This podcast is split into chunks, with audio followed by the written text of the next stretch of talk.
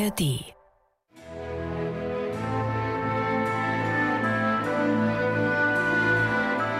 MDR Klassik, die Bachkantate mit Maul und Schrammeck. Sonntag nach Neujahr. Und das ist ein Sonntag, den es nicht immer gibt. In diesem Jahr 2024 fällt er zum Beispiel weg. Aber das hindert uns nicht, heute die fünfte Kantate des Weihnachtsoratoriums zu betrachten, die eben für diesen Sonntag nach Neujahr komponiert wurde. Ehre sei dir Gott gesungen.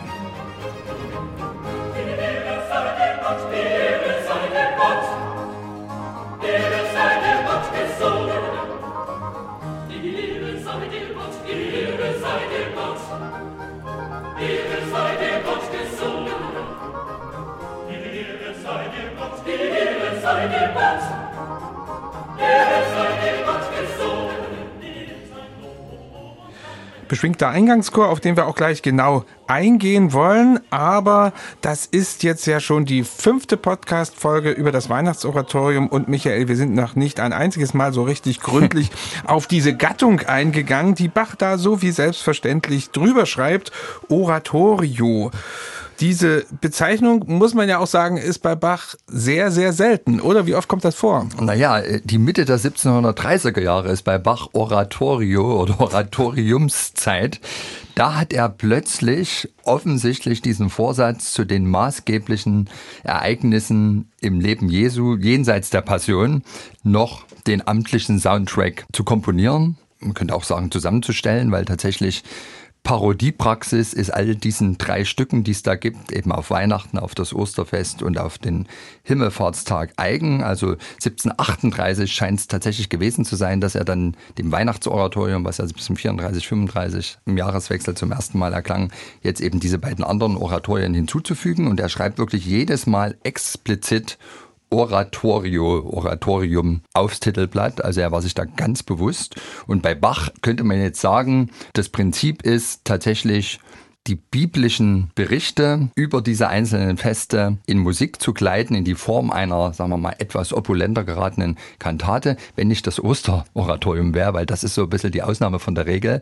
Das zelebriert auch das Osterfest, aber anders als eben wirklich zumeist beim klassischen Oratorium wird hier nicht der eigentliche Bibeltext berichtet, sondern das Ganze in modernen Worten wiedergegeben wie eine Art Osterspiel.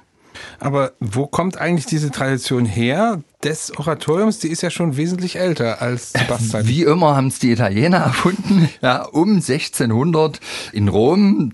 Es ist eigentlich erstmal eine außerliturgische Form des Gottesdienstes mit viel Musik. Das war sehr populär dargeboten in den sogenannten Bezielen, den Oratorien. Ja, daher der Begriff. Es gab da schon viele Weihnachtsoratorien in dieser Zeit, findet man also wirklich von allen führenden römischen Komponisten. Und den Stücken ist meist zu eigen, dass eben wirklich der Bibeltext in Latein referiert wird. Und das Ganze ist aber garniert mit musikalischen Kunstformen wie Chören, Arien und so weiter. Und in der protestantischen Kirchenmusik hält dieses Prinzip eigentlich am frühesten Einzug in den Passionsmusiken, also dieser Wandel von der ursprünglichen Choralpassion, in der ja auch im Lektionston ursprünglich der Passionsbericht aus der Bibel rezitiert wurde. Das Ganze wird dann eben vermengt mit den Gattungen der Oper, also Arie vor allem, aber auch Chöre. Das Interessante ist nur, dass dann tatsächlich die meisten protestantischen Komponisten den Begriff Oratorium nutzen, Passionsoratorium zum Beispiel, wenn nur gerade nicht der eigentliche Passionsbericht aus Johannes oder Matthäus oder Lukas oder Markus zitiert wird. Ganz berühmtes Beispiel, die sogenannte Prokes-Passion, also dieses berühmte Passionsoratorium, so wird es tatsächlich von Prokes genannt, wo die Leidensgeschichte Jesu erzählt wird, wird die in neuen Worten nacherzählt in einer sehr opernhaften Art und Weise. Und da hilft uns jetzt, glaube ich, auch für das Verständnis vielleicht, was ein Bach gehabt haben wird, als er dann die Entscheidung gefällt hat, über seine Stücke Oratorium zu schreiben, die Definition, die Johann Gottfried Walter, sein Vetter, in dessen berühmten Musiklexikon 1732 eines der Hauptnachschlagwerke damals für alle Musiker gelesen hat. Der Walter schreibt 1732 Oratorio, italienisch, Oratorium Latein eine geistliche Opera oder musikalische Vorstellung einer geistlichen Historie in den Kapellen oder Kammern großer Herren aus Gesprächen, Soli, Duo und Trio, Ritornellen, starken Chören etc. bestehend. Die musikalische Komposition muss reich ein allem sein, was nur die Kunst Sinnreiches und Gesuchtes aufzubringen vermag. In Rom sonderlich zur Fastenzeit ist nichts Gemeineres, also nichts Populäreres als solche Oratori. Also er sagt sinngemäß wirklich, es wird ein biblischer Gegenstand erzählt und mit allem, was musikalisch geht, illustriert. Und Bach adelt diese Gattung ja auch zur liturgischen Gattung wiederum, was sie ja ursprünglich nicht war. Denn hier gehört sie ja zwingend genau.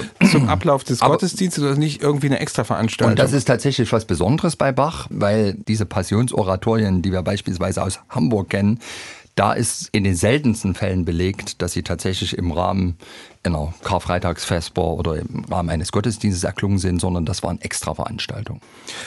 Die fünfte Kantate des Weihnachtsoratoriums hat Bach für den Sonntag nach Neujahr komponiert. Im Evangelium hört man da von der Flucht nach Ägypten, die die heilige Familie unternehmen muss, weil der Herodes die Erstgeborenen töten möchte. Aber das kommt hier überhaupt nicht vor in dieser Kantate.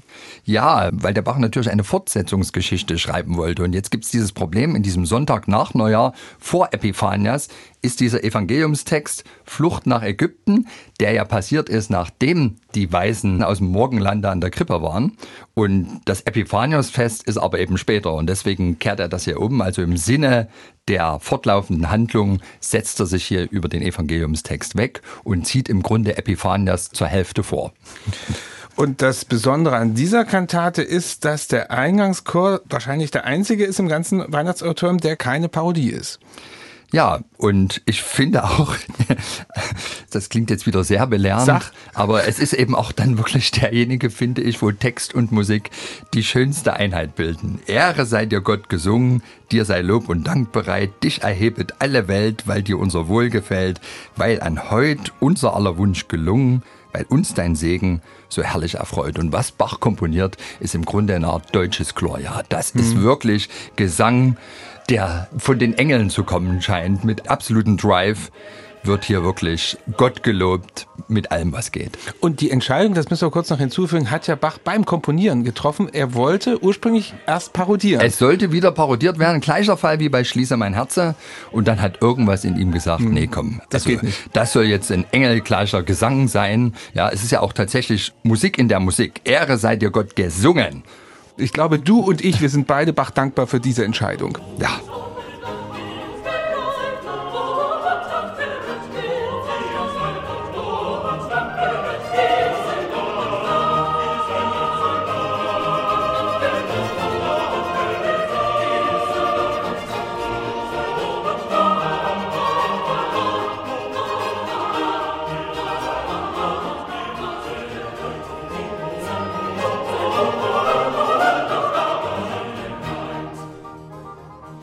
Der großartige Eingangschor zur fünften Kantate des Weihnachtsoratoriums übrigens nicht leicht zu musizieren. Ich habe schon manche Chöre gehört, die dann über diesen Fugeneinsatz ein bisschen gestolpert ja. sind, weil der immer so ein bisschen arrhythmisch kommt. Aber üben, üben, üben und dann wird's wunderbar. Wie immer bei Bach. Wie immer bei Bach. Ja, und dann kommen auch schon die Weisen aus dem Morgenland ins Spiel und sie fragen nach dem neugeborenen König und da gibt es einen Dialog mit der Altstimme. Wer ist das jetzt eigentlich? Wen verkörpert hier die Altstimme? Na, das ist wieder die gläubige Seele, die jetzt hier sozusagen aus dem Hier und Jetzt in Richtung Jerusalem, Weise aus dem Morgenland Matthäus berichtet. Das ist ja ganz interessant. Wir sind jetzt in Kantate 5 aus Lukas weg, weil das Lukas-Evangelium genau diese Passage nicht so berichtet. Jetzt sind wir im Matthäus-Evangelium. Da heißt es ja erst gesungen vom Evangelisten, da Jesus geboren war zu Bethlehem im jüdischen Lande zur Zeit des Königs Herodes. Siehe, da kamen die Weisen vom Morgenlande gen Jerusalem und sprachen, wo ist der neugeborene König der Juden. Und jetzt kommt eben eingeschaltet von dem Textdichter, vom Altern gesungen, sucht ihn in meiner Brust. Hier wohnt er, mir und ihm zur Lust. Und da sind wir genau eigentlich an dem Punkt angelangt, wo wir auch den Kantaten vorher auf der Reflexionsebene aufgehört haben. In Kantate 4, der Namenstag-Kantate, da wurde ja nochmal amtlich der Name Jesu in unser Herz eingeprägt und da macht jetzt der Alt weiter als die gläubige Seele, sucht ihn eben nicht im Stall in Bethlehem, sondern hier in meiner Brust, da wohnt er. Also diese zweite Ebene kommt da dazu.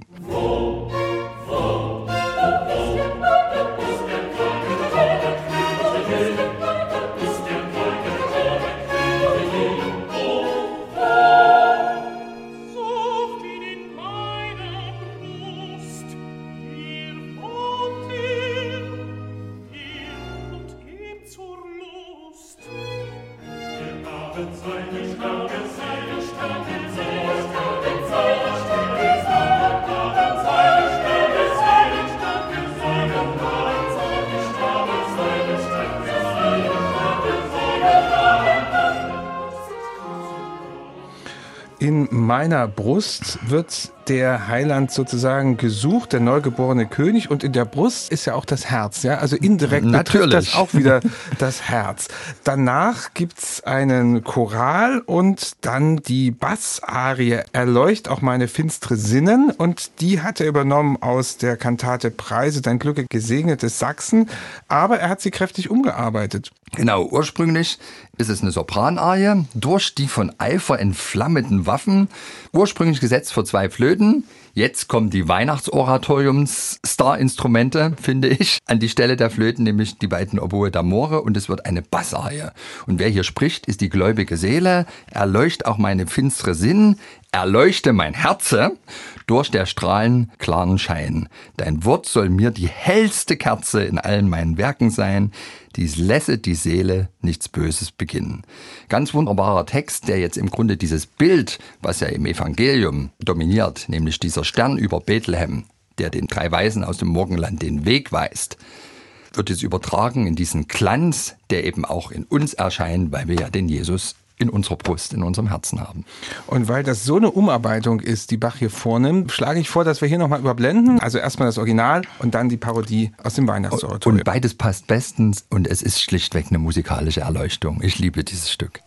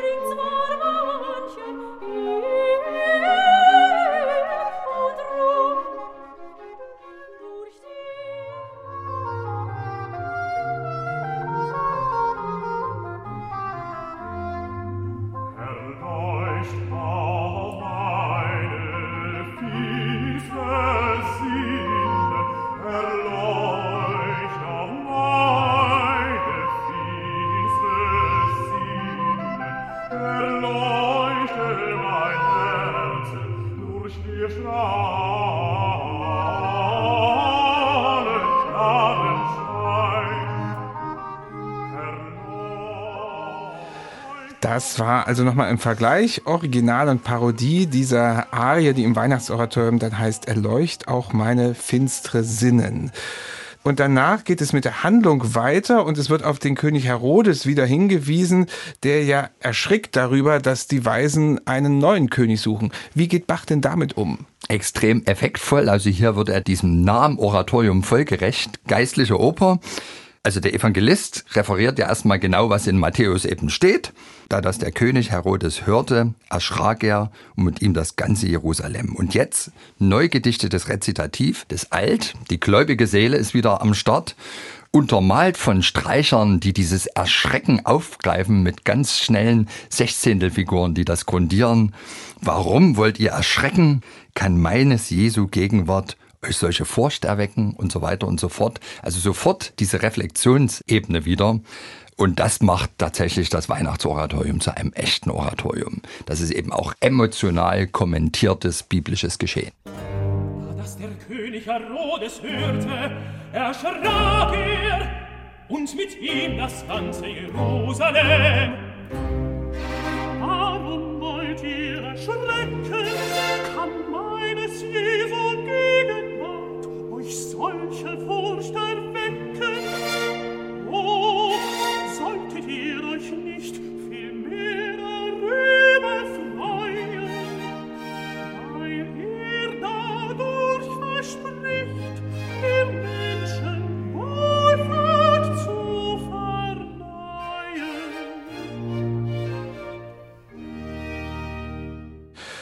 Die letzte Arie in dieser Kantate ist dann ein Terzett, auch das gar nicht so häufig bei Bach. Ach, wenn wird die Zeit erscheinen. da wissen wir jetzt gar nicht so genau, ob es eine Parodie ist. Oder? Ja, also wir sind deswegen so unsicher, weil in der Partitur hat es echt einen Reinschriftcharakter und das ist immer ein Indiz dafür, dass Bach bereits existierende Noten abschreibt. Also könnte man als Beleg für die Parodie nehmen. Aber ich muss mal sagen, also hier verschmelzen wirklich Text und Musik auf eine wunderbare Weise. Ganz eigenartige Besetzung. Also Terzett, Sopran, Alttenor und Solovioline plus Generalbass. Aber es ist so gut gemacht. Also Sopran und Tenor singen, ach, wenn wird die Zeit erscheinen, ach, wenn kommt der Trost der Sein. Und jetzt kommt der Alt als die gläubige Seele, die uns vorhin schon belehrt hat. Synkopisch kommt die da rein mit diesem Schweigt. Also verschafft sich Aufmerksamkeit. Er ist schon wirklich hier. Jesu, ach, so komm mit mir. Und dann singt der Alt eben weiter. Und jetzt kommt wieder ja, unser roter Faden im Weihnachtsoratorium. Mein Liebster herrschet schon. Ein Herz, das seine Herrschaft liebet und sich ihm ganz zu eigen gibet, ist meines Jesu Thron. Tolle Worte.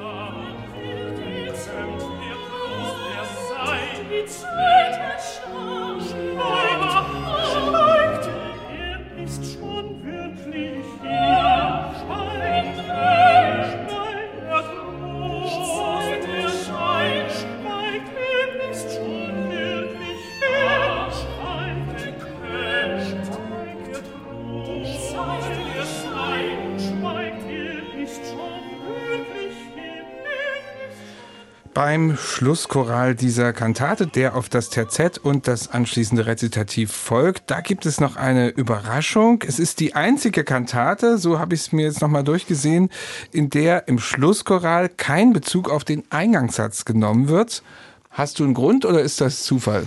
Also erstmal finde ich, ist es ein Choraltext, der unseren roten Faden wunderbar fortspinnt. Übrigens auch schon wie im Schlusschoral der ersten Kantate. Also dieses Bild von Jesus in unserem Herzen wird hier wieder aufgegriffen. Zwar ist solche Herzensstube wohl kein schöner Fürstensaal, sondern eine finstere Grube. Doch sobald dein Gnadenstrahl, wieder in Anspielung jetzt auf den Stern über Bethlehem, der hier so eine große Rolle spielt in dieser Kantate, in denselben nur wird blinken, wird es voller Sonnendünken. Und ja, Bach vertont den einfach mal schlicht. Es könnte Arbeitsökonomie sein. Vielleicht hat er sich auch gesagt, ich muss mal ein bisschen sehen, dass ich meine Musiker, namentlich meine Sänger, nicht ganz überfordere. Dieser Sonntag nach Neujahr war ja nicht irgendwie genau in der Mitte zwischen 1. Januar Hm. und Epiphaniasfest 6. Januar, sondern es war der 2. Januar. Tja. Also die hatten die Neujahrskantate noch in den Knochen und an Epiphanias, wenn der Schluss des Weihnachtsoratoriums erfolgen sollte, da sollten die ja auch alle noch Stimme haben und vor allem die Bläser auch noch Ansatz. Und vielleicht ist das jetzt hier in dem Fall sogar das Zugeständnis an die Stadtpfeifer, an die Lippen von Gottfried Reiche und Konsorten, damit die dann am Epiphaniasfest einen Part, der es richtig in sich haben wird, eben auch noch zufriedenstellend musizieren konnten. Und es ist nun wirklich kein Manko, denn auch dieser Choral in seiner schlichten Satzweise Herrlich. ist großartig.